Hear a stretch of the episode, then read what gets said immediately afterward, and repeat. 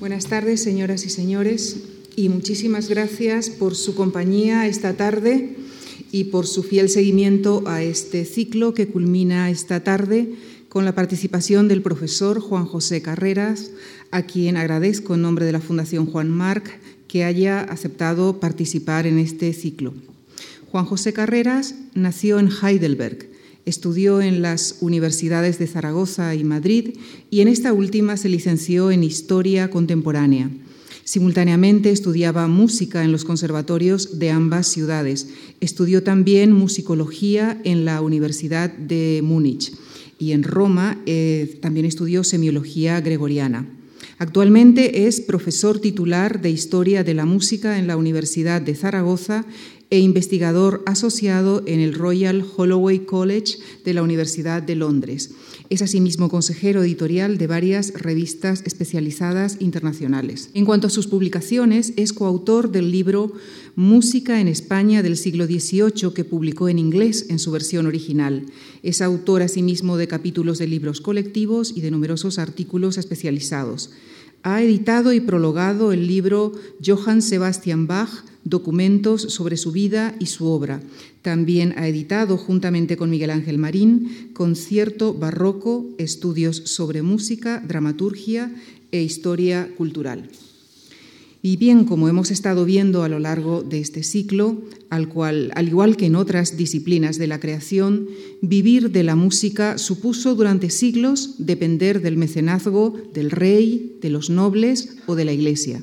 Esta tarde el profesor Carreras, a quien ya cedo la palabra, partiendo desde las reflexiones de Johann Sebastian Bach sobre esta época, nos llevará hasta Beethoven y su entorno para retratarnos cómo era aquello de ganarse o de intentar ganarse la vida en la música. Muchísimas gracias.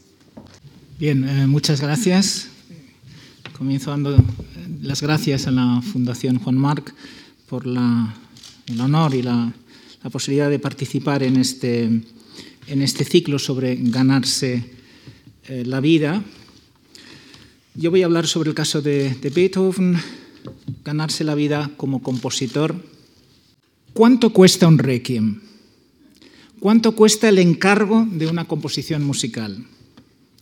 En 1843, estas preguntas agitaron el mundillo musical madrileño. Esta era la cuestión de fondo de un entonces sonado proceso judicial. Protagonistas del mismo fueron un acaudalado banquero, José Safont, y un célebre compositor teatral, Ramón Carnicer. Este último había recibido el encargo de componer en el plazo de cuatro meses una misa de requiem en memoria del padre de Safont. Celebrada la ceremonia, el compositor exigió un pago de 40.000 reales, que incluía la composición, los ensayos y la dirección musical. A Safont le pareció un, precio excesivo, no hubo acuerdo y el autor se vio obligado a demandar al banquero por impago. Finalmente el tribunal condenó a Safont a satisfacer la cantidad exigida por el autor, además de las costas procesales. Como habrán adivinado, la pregunta acerca del valor de una composición musical está íntimamente ligada a otra no menos difícil de responder. ¿Puede ganarse la vida un compositor con su escritura? En el caso que acabo de comentar, se trataba de valorar en términos económicos un producto intelectual. Una tarea en principio imposible si se tiene en cuenta que, como recordaba uno de los asesores del tribunal, no tienen tasa las obras del entendimiento. Antes, como sabemos, las cosas eran diferentes.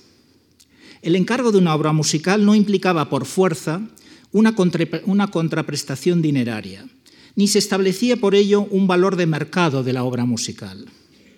Al contrario, para el músico, la composición solía ser un servicio más de su empleo cortesano o eclesial. El encargo expreso era considerado un alto honor, valorado en función del mayor o menor rango social del comitente. Si todo iba bien, el regalo como muestra de aprecio solía rubricar este intercambio simbólico. Todavía en la palabra honorario es decir, pago, sigue resonando este fundamental significado en el que prima la distinción honorífica sobre el interés pecuniario. A mediados del siglo XIX, Karl Marx, en sus tempranos manuscritos económico-filosóficos, los Grundrisse, se pregunta acerca del valor del trabajo. El trabajo era tradicionalmente entendido en el sentido bíblico como condena. En el sudor de, tu rostro comerás el pan, nos dice el Génesis. El trabajo es una carga opuesta a la libertad y a la felicidad humanas. Sin embargo, frente al trabajo condena, Marx concibe la utopía de un trabajo atractivo, en el que el individuo se realiza y no se aliena. Imagina la posibilidad de un trabajo a la manera que trabaja un artista. Ah, pero es que un artista trabaja. ¿Trabaja en el sentido que trabaja un carpintero o un alfarero? Marx lo afirma. El trabajo es la categoría humana común y es significativo que utilice como ejemplo justamente la imagen de la composición musical, el componer música, la actividad más inmaterial y abstracta. Cito de los Grundrisse. Los trabajos verdaderamente libres, como por ejemplo la composición musical, son, a la vez que divertidos, de una seriedad total, del más intenso esfuerzo. Es el trabajo, también el del artista, lo que ennoblece al hombre Alguien tan perspicaz como Goethe no podía escapársele un matiz tan significativo. En su novela Los años de aprendizaje de Wilhelm Meister, de 1795, asistimos a la incomodidad del protagonista al recibir una cantidad de dinero por sus obras literarias. Y cito, Entienda usted, dijo el varón que le entrega el dinero, este regalo como una compensación por el tiempo que ha pasado aquí, como un reconocimiento a sus esfuerzos, no como una recompensa a su talento. Si éste nos reporta un buen nombre y el apego de los hombres, es justo que por nuestro trabajo y esfuerzo obtengamos al mismo tiempo los medios para satisfacer nuestras necesidades, pues no somos exclusivamente espíritu. Ante la resistencia de Wilhelm a aceptar el dinero, el varón reflexiona. Es curioso, ¿qué reservas se tienen para recibir dinero de amigos y protectores de quienes sin, sin, reparos se reciben otro tipo de regalos? La naturaleza del hombre está llena de estas peculiaridades y tiende a alimentar estos escrúpulos. A lo que Wilhelm contesta, ¿no ocurre lo mismo en las cuestiones de honor?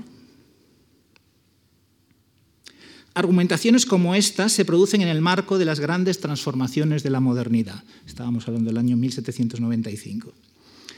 La revolución política y la industrial alteraron irreversiblemente el complejo sistema social y cultural de eso que denominamos antiguo régimen. En consecuencia, las prácticas artísticas cambiaron a la vez que cambió la forma en que los artistas se ganaban la vida. No hay duda de que la trayectoria vital y artística de Ludwig van Beethoven muestra de forma excepcional estas transformaciones. Entre su nacimiento y su muerte se produce una auténtica mutación de la vida musical europea. Cambian las instituciones y las funciones de la música. Cambia la concepción misma del arte musical. Sin embargo, sería ingenuo pensar que todo esto sucedió de manera súbita. Para empezar, las formas de ganarse la vida en torno a 1800 seguían siendo aparentemente las mismas que antes. Resumidas, se enumeran en lo que podríamos denominar las tres Cs del músico. Clases, conciertos y composición. Es decir, educación, interpretación y producción. La diferencia fundamental está ahora en el ámbito en que se producen esas actividades, en la constitución de lo que ha venido en llamarse la esfera o espacio público. Así la música forma, junto a las artes y la literatura, parte de un nuevo discurso social. Discurso que implica la relación con una nueva instancia, el público, un conjunto de individuos que conforman una esfera distinta de la tradicional del poder feudal o absolutista. El público lee y razona, escucha, canta, baila o toca algún instrumento. Los datos estadísticos son elocuentes de su, vertiginosa expansión. En 1810 había en Viena 60 constructores de piano, de pianos. 15 años después llegaron a ser nada menos que 387. Es decir, la cifra de fabricantes se multiplica casi por 7. A esta explosión del mercado de instrumentos, lo que sería en términos contemporáneos el hardware de esta nueva cultura musical burguesa, corresponde una demanda de software, es decir, de ediciones musicales y obras didácticas. Las editoriales musicales surgen literalmente por todas partes. Los comienzos de la carrera musical de Beethoven no pudieron ser más tradicionales. Hijo y nieto de músicos de una pequeña corte renana, Beethoven ejerce un oficio de tradición familiar. Su formación y primeras experiencias estuvieron ligadas a su empleo como organista de la corte del príncipe elector de Colonia. La residencia del elector, la ciudad de Bonn, era la sede de una pequeña corte, de una corte pequeña pero significativa. Al, príncipe elector de Colonia, que era además arzobispo de esa ciudad, pertenecía a uno de los señoríos eclesiásticos más ricos del Reich. Al ser Colonia una ciudad libre, el elector tenía prohibida la residencia en la propia ciudad de Colonia. De hecho, la Carta Ciudadana estipulaba que no podía residir más de tres días seguidos dentro del recinto urbano. Por esa razón, la residencia del arzobispo se estableció en una pequeña población río arriba. Esto explica que una ciudad de modestas dimensiones como Bonn contara, sin embargo, con residentes de, de, rango y con una animada vida cultural, en la que destacaban las representaciones teatrales y de ópera italiana.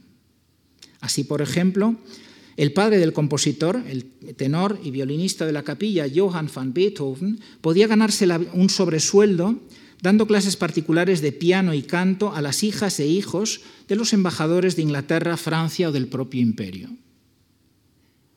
La peculiar condición de Bonn es una de las claves para entender la relación que desde joven tuvo Beethoven con los círculos ilustrados. Por, otra parte, el arzobispo Maximilian Franz, el entonces príncipe elector de Colonia, aquí lo tienen en la pantalla, era hijo de la emperatriz María Teresa y hermano menor del emperador eh, José II, uno de los impulsores de las reformas anticlericales y, y antifeudales en Austria. Aquí lo vemos, por ejemplo, con una visita a Francia, eh, eh, visitando a su, a su hermana, la reina María, María Antonieta.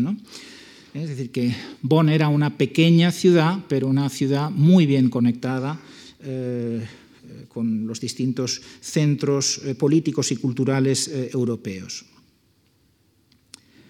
Maximilian Franz con una completa formación musical, como correspondía a un miembro de la familia imperial de esos años, fue protector del teatro alemán y fundó al llegar a Bonn una universidad para enseñar a, pens a pensar a los hombres, como dijo en su inauguración. Tenemos ahí arriba a la derecha, ¿eh? es ese edificio grande, la primera universidad.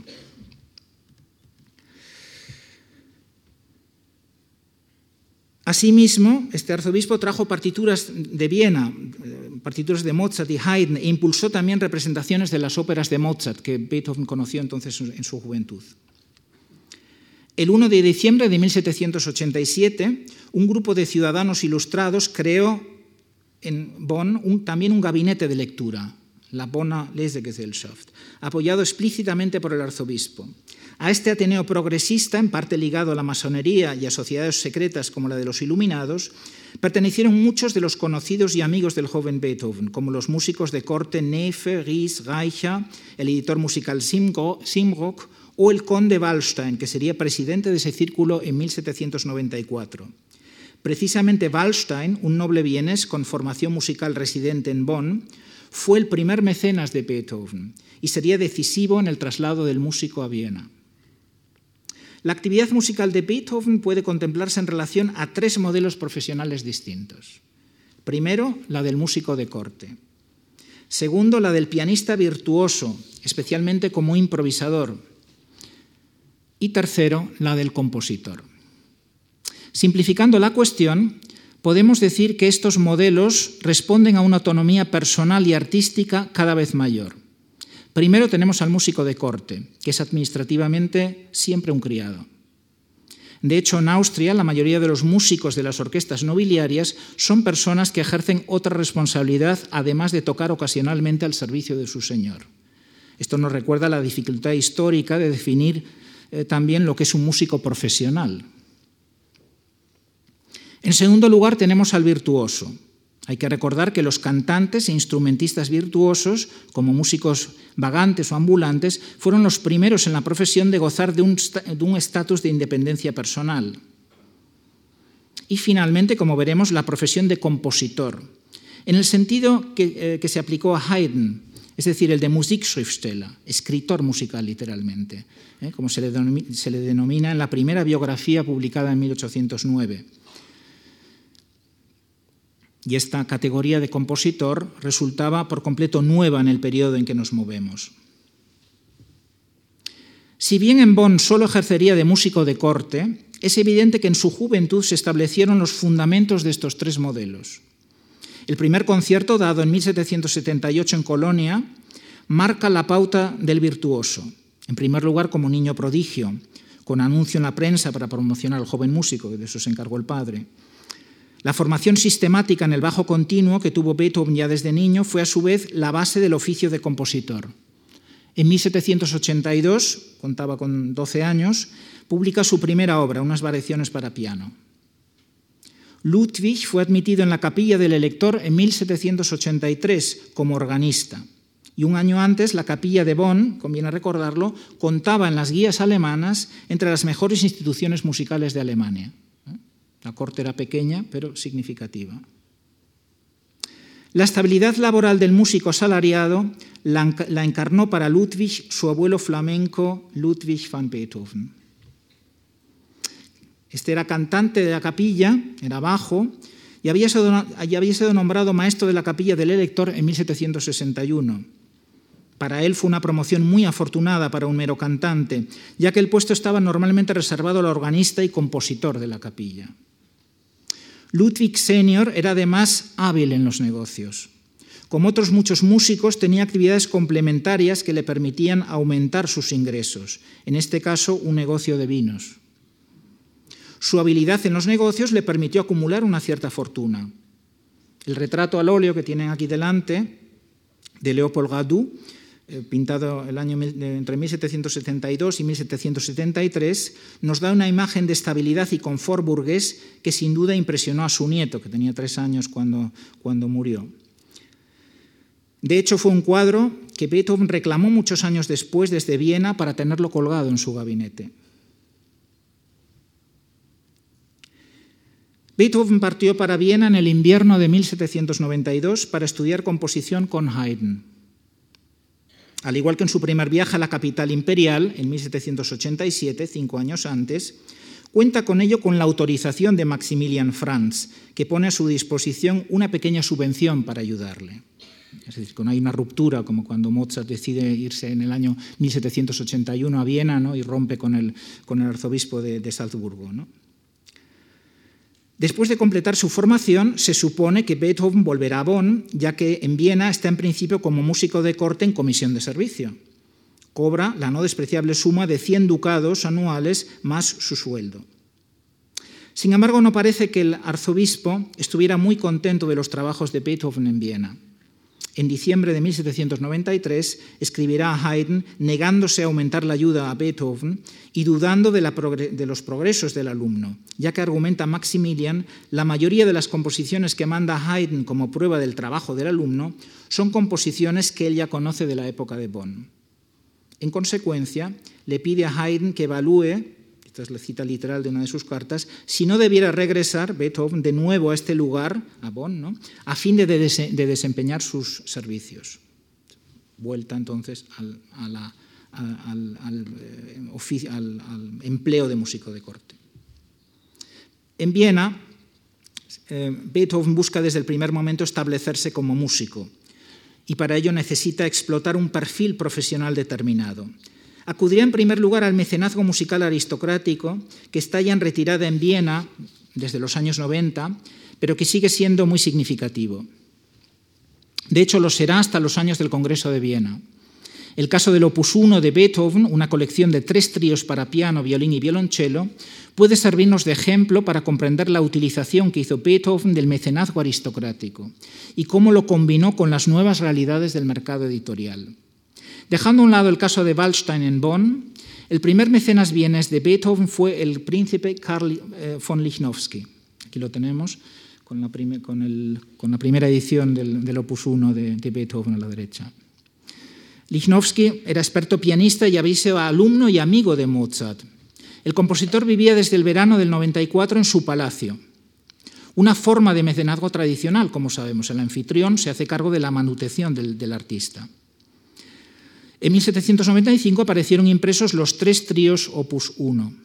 Afortunadamente estamos muy bien documentados acerca de los pormenores de la edición de esta obra, muy importante para el compositor, ya que con ello instaura la numeración de sus composiciones con un número de opus. La numeración por número de opus era ya costumbre en el negocio editorial para distinguir con precisión las obras y dificultar el pirateo y las copias ilegales. A nadie, desde luego en tiempos de Beethoven, se le habría ocurrido, como hacemos hoy en día, eh, anunciar en los programas de los conciertos una obra con su número de opus. Beethoven impuso su voluntad a asignar un número de opus solo a una serie de composiciones que quería distinguir como las mejores. Así pues, el opus 1 establece ya una, separación clara entre todo lo que había hecho antes en Bonn, sonatas, cantatas, conciertos, y estos tríos que inauguran para él, desde luego, una, una nueva época. El negocio editorial de música funcionaba según unas pautas relativamente sencillas. El editor pagaba una cantidad determinada al músico en función de su prestigio y de lo comercial que pudiera resultar la música. No era lo mismo publicar unas variaciones fáciles para piano que una, misa con orquesta, cuando los monasterios, principales clientes de esta música, habían dejado de existir en media Europa. A todo ello había que sumar los costes del papel, de copia en limpio de la música, del grabado de las planchas y de la distribución. Una vez publicada la música, el mayor riesgo eran las copias que otro editor pudiera hacer. Al ser sus costes menores, ya que se ahorraba los costes del compositor y de la preparación técnica de las planchas, podía competir con precios más bajos. A pesar de estos riesgos, en algunas ocasiones el compositor podía prever que algunas ediciones de su música podían tener una buena demanda y ser un buen negocio. Entonces la solución empresarial era la inversa. Era el compositor el que contrataba al editor. Este es justamente el caso del Opus 1, del que se ha conservado el contrato de edición con la Casa Artaria. Antes de firmar el contrato, Beethoven había hecho además un sondeo de su mercado potencial, anunciando en la prensa, en la Wiener Zeitung, eh, que habría la suscripción de su nueva obra al precio de un ducado por ejemplar. Según el contrato, la lista de suscriptores se imprimió para ser añadida a los ejemplares que recibieron todos los, que, habían, mm, los que participaban en la, en la suscripción. Es decir, la lista tenía una función pública que señalaba quién pertenecía al selecto círculo de los que apoyaban a Beethoven. Por esta misma lista sabemos que la práctica totalidad de los 123 suscriptores eran miembros de la nobleza vienesa y no de la burguesía. De la lista destacan los nombres del príncipe Lichnowsky, que suscribe 20 ejemplares, y el de la condesa Thun, que suscribe otros 22 ejemplares. El máximo de los, de, de resto de la lista, pues como mucho, mucho, pues se suscriben a dos, tres ejemplares, casi todos simplemente a uno. Naturalmente, todos los que leyeron la lista en su momento sabían que la condesa Thun era la esposa de Lichnowsky y que los 44 ejemplares que suscribían entre ambos cubrían ya con creces el importe que Beethoven había pagado a Artaria, ¿eh? que es un mecenazgo también de esta edición por parte de los Lichnowsky. Muchos de, muchos de ellos eh, sabrían también que los tríos del Opus 1 se habían escuchado en el palacio de Lichnowsky el año anterior. Era este un uso bienes que Beethoven utilizó en muchas ocasiones, el ofrecer por una determinada cantidad de dinero una nueva composición a un noble, para su uso exclusivo por un tiempo, medio año, por ejemplo.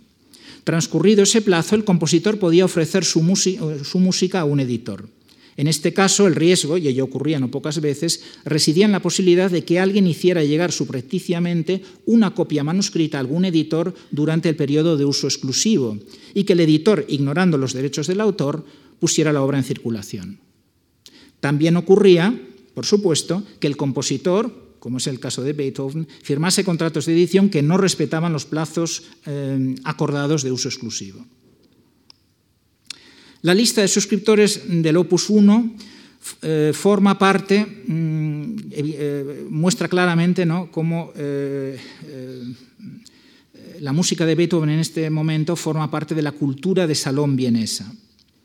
Como pianista improvisador, Beethoven había desbancado a, sus rivales y había establecido una sólida reputación en esos salones, de los que no estamos documentados sino es de manera indirecta. el salón no es una sociedad de conciertos, y por tanto solamente conocemos lo que pasaba ahí a través de la correspondencia, de los eh, diarios, de las memorias. En sus primeros años, Beethoven estaba obsesionado con lo que él consideraba que eran imitaciones o copias de su música, Casi podríamos acudir a la imagen de la descarga ilegal. Desconfiaba de los vecinos que decía podían ser pianistas que lo escuchaban a través de las paredes para imitar sus trucos y secretos, aquello que lo hacía especial y que le era necesario para destacar y ocupar un puesto en una escena como la vienesa altamente competitiva. Sonatas como las dos que forman el Opus 27, caracterizadas como cuasi una fantasía, pueden darnos una idea del tipo de improvisación pianística que cultivó en los últimos años del siglo XVIII. Cinco años después de la edición del Opus 1, la situación parece controlada con éxito. En una carta a su amigo Amenda, le dice el compositor, todo lo que ahora escribo puedo venderlo por quintuplicado y además bien pagado. Y a otro amigo, quizá exagerando algo el, optimismo de Beethoven en ese momento, estamos en 1801, ¿no? pero le escribe, dice, tengo para cada, composición seis, siete editores, incluso más si lo deseo. Ya no se negocia conmigo, exijo y se me paga. Podemos quizá ahora oír algo de música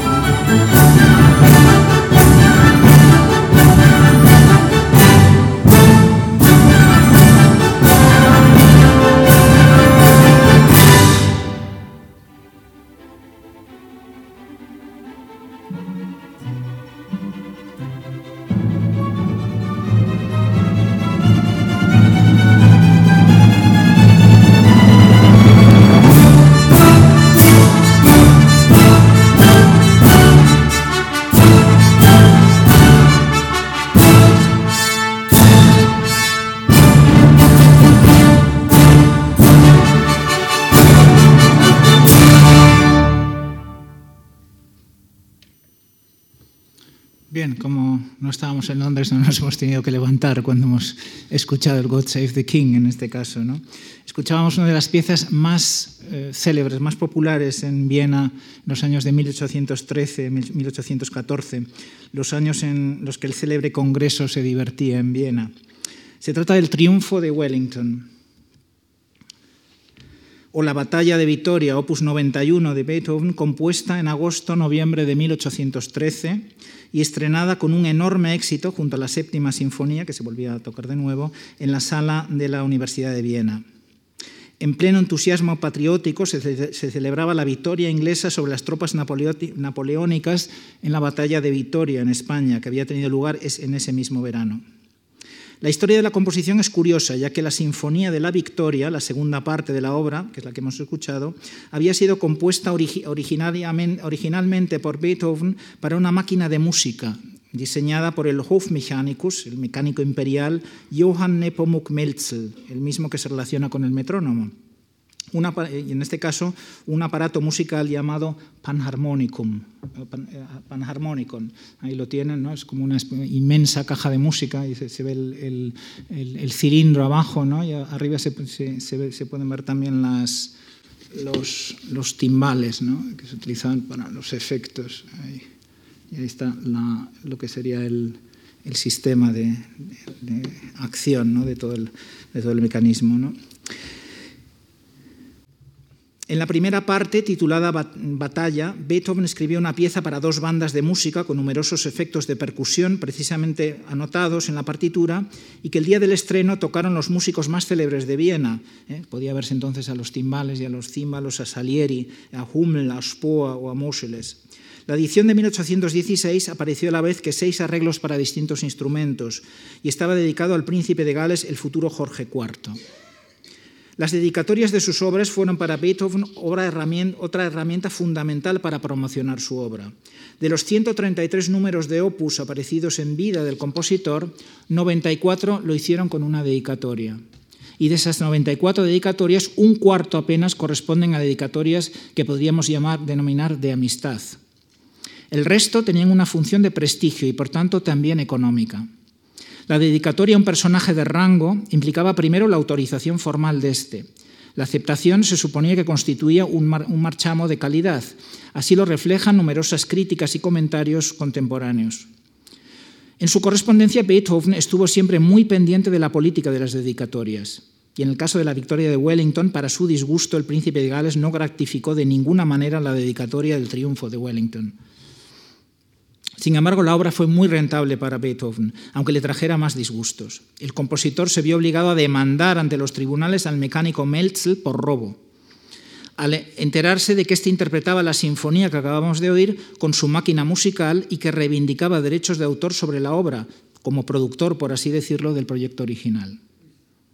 El Opus 91 contribuyó enormemente a la popularidad de Beethoven y le reportó, como decía, importantes beneficios, sobre todo a través de conciertos organizados en Londres y Viena.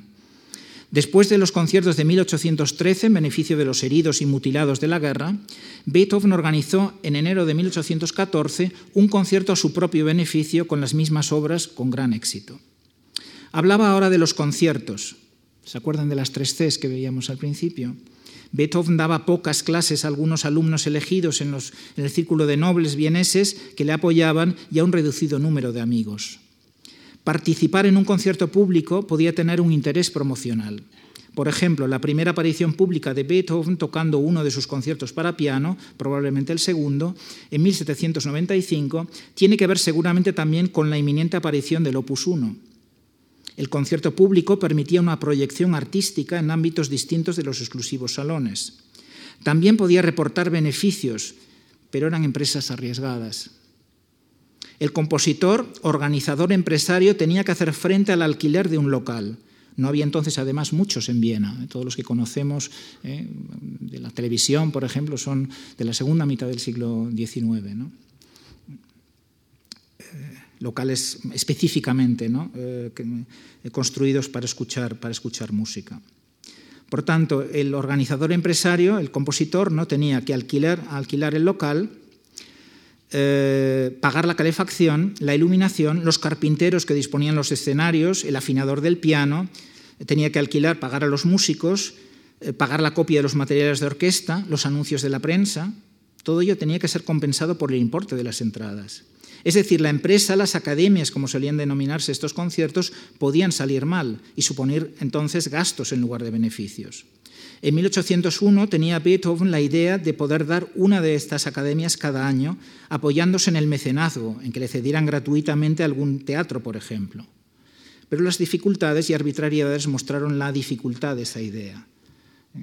Estas son unas, eh, todavía de las que hemos visto, este es uno de los, de los anuncios de la, de la Academia de, de, 1800 que dio Beethoven en, en Viena. ¿no? En ese momento pensaba que podría dar una por lo menos anualmente y eso eh, no fue eh, posible, entre otras cosas porque las intrigas en Viena hacían que era, eh, muchas de sus peticiones pues, fueran denegadas.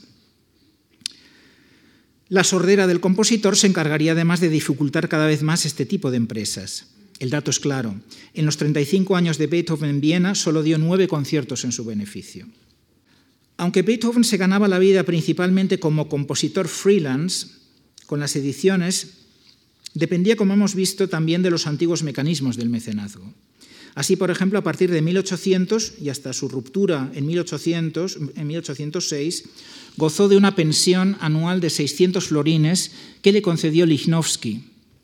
Como señalaba Beethoven en una carta, esta pensión se, la, se la concedía Lichnowsky hasta que no encuentre un puesto adecuado. La búsqueda de un puesto remunerado estable fue para Beethoven, como para otros tantos artistas y literatos de su época, una meta y una preocupación profesional. Aquí la dialéctica entre la libertad del artista y eh, la necesidad de tener asegurada una, una manutención. ¿no? En diciembre de 1807 lo intentó con el teatro. Beethoven tenía una experiencia complicada con el estreno de su única ópera Fidelio a las espaldas. Sin embargo, presenta una instancia a la, a la dirección imperial de los teatros de Viena para probar suerte. En el teatro comercial se podía hacer dinero, pero el riesgo empresarial era también alto. Sin embargo, lo que busca Beethoven es un puesto de funcionario en los teatros imperiales como compositor. Se ofrece así, en este escrito de 1807, para componer una nueva ópera anualmente, así como una opereta o divertimento, si se le concede el teatro una vez por año para organizar un concierto. A cambio pide 2.400 florines y la taquilla de la tercera representación de su ópera. La propuesta es denegada. Podemos imaginarnos a un Beethoven como compositor de una veintena de óperas, que es lo que habría pasado si, eh, eh, se le hubiera aceptado y él hubiera cumplido con ese contrato. ¿no? Desde luego los miembros de la comisión teatral probablemente no, no se lo imaginaron. Si la iniciativa de 1807 no tuvo éxito, la siguiente que se produce en marzo de 1809 sí que lo tuvo, aunque este éxito puede aplicarse aplicársele el dicho oriental de tener cuidado con los deseos, porque se pueden cumplir. La historia en torno a lo que se conoce en la biografía beethoveniana como el decreto de 1809 es extraordinariamente instructiva acerca de la cuestión que tratamos en este ciclo de conferencias. A raíz de la paz de Tilsit, se había creado en el norte de Alemania un nuevo reino, el de Westfalia, con capital en Kassel. Como nuevo rey, Napoleón había designado a su hermano Jérôme. Aquí lo tenemos eh, con toda la grandeur imperial. En Kassel se organizó una corte con todas las características de la grandeur francesa. No había un teatro de ópera regio, sino tres. Una compañía italiana, otra francesa y otra alemana y para estar al frente de esta institución se creó el puesto de Directeur Général de Théâtre de son Orchestre. A finales de octubre de 1808, o quizá antes, recibió Beethoven la oferta de ese puesto. Beethoven había pensado en distintos momentos en abandonar Viena. Ya en 1803 pensó seriamente en establecerse en París y en la instancia de 1807 esta que había hecho a los teatros, afirma tener que marcharse de no encontrar un puesto fijo que le permita dedicarse enteramente a mi arte. En enero de 1809 manda su aceptación a Kassel y a partir de ese momento se precipitan los acontecimientos. La nobleza vienesa se pone en movimiento para ofrecerle a Beethoven un contrato que equivalga económicamente a la oferta de Kassel. Como recordaría más tarde Beethoven, la nobleza se empeñó en que no comiera jamón de Westfalia. Finalmente serán los mecenas, tres los mecenas, que asuman la negociación con el compositor. El archiduque Rudolf, alumno y fiel mecenas de Beethoven, el príncipe Lobkowitz y el príncipe Kinsky. En marzo de 1809 los tres firman con Beethoven un contrato en el que se comprometen los nobles en pagar a Beethoven una renta anual de 4.000 florines. A cambio, Beethoven permanecerá en Viena con la posibilidad de viajar, por motivos de trabajo. La renta se supone perpetua hasta que el compositor consiga un puesto fijo a la altura de sus necesidades. Es un contrato muy original. Este es uno de los ejemplar ¿eh? con la firma de Beethoven al, final y las, las, cifras en las que se, se eh, compromete. ¿no? ¿Eh? Ahí está el Herzog Rudolf, 1500, ¿no? el Fürst Lobkowitz, 700 y Ferdinand von Kinsky, los 1800 que quedan. ¿no?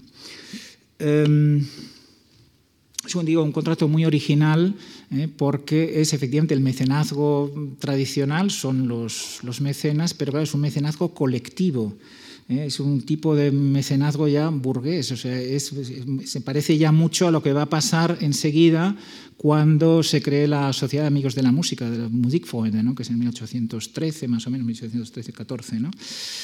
Em, por otra parte, el, contrato tiene un texto introductorio revisado por Beethoven que habla de la función de la renta para asegurar la libertad del artista para dedicarse a la composición de grandes obras. Este, este esa introducción es extraordinariamente eh, interesante eh, porque recoge, mm, digamos, toda la, filosofía de, Beethoven en cuanto a lo que él cree que, son las obligaciones de un artista, dedicarse realmente a, lo que, a, la, composición eh, de grandes obras y desarrollar su talento el máximo que pueda. Eso yo creo que había pergeñado ya en el famoso testamento de Heiligenstadt, ¿no? en 1802.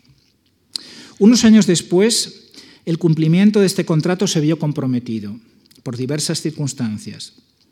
En noviembre de 1812, Ferdinand Kinsky murió en un accidente a caballo. Y en 1816 murió Lobkowitz, que ya unos años antes estaba completamente arruinado. Esos años contemplan el ocaso definitivo del mecenazgo aristocrático en Austria. Solo el archiduque mantuvo hasta la muerte de Beethoven su contribución. Ante la negativa de los herederos de Kinsky y Lobkowitz de pagar la renta al compositor, este los llevó a juicio. Como ven, empezamos esta conferencia con un proceso y vamos a terminarla con otro. Tras un largo y costoso juicio se llegó a un acuerdo, no solo sobre los retrasos, sino sobre otro asunto espinoso, la inflación. En tiempos de guerra, y en las de, de Napoleón, desde luego, la inflación es devoradora. Si a ello le añadimos las bancarrotas, reformas y devaluaciones monetarias, la renta fija de Beethoven, como en general los ingresos de sus últimos años, sufrieron una considerable merma. No es de extrañar que en una de sus cartas, Beethoven, como era em, que era, como hemos visto, un hábil negociador y defensor de su obra, expresase su hastío acerca de lo que llamaba das economisch musicales, lo económico musical, ¿no? tener que estar continuamente preocupado, describiendo a los editores. Claro, nosotros ahora, eh, como historiadores interesados en la, en la vida de, Beethoven, estamos muy agradecidos, ¿no? la cantidad de detalles que dan las cartas ¿no? de sus negocios y de sus preocupaciones, ¿no? pero él efectivamente lo odiaba, lógicamente. En una carta al editor Hofmeister acude incluso a una imagen cercana al joven Marx, al, eh, invocar la necesidad de que los artistas pudieran prescindir del negocio penoso, lo llama así el negocio penoso, de la economía, llevando sus productos, imagina que, el artista pudiera llevar los productos sin ningún intermediario alguno a lo que llama un magazine de Kunst, un, almacén del arte, ¿no? donde el artista obtendría a cambio de su trabajo todo aquello que necesitase. Simplemente llevaba sus obras, ¿no? el pintor o el compositor ¿eh? o el literato, y a cambio simplemente recibía lo que necesitase para poder seguir eh, viviendo. Porque el compositor trabaja, aunque algunos, incluso muy cercanos al compositor, como su alumno Ferdinand Ries, no lo comprendieran. Al poco tiempo de suscribir Beethoven la renta de 4.000 florines, escribe Ries a su amigo. Mi profesor Beethoven está definitivamente contratado por el sueldo vitalicio de 4.000 florines. Nota bene, por no hacer nada. Gracias, muchas gracias.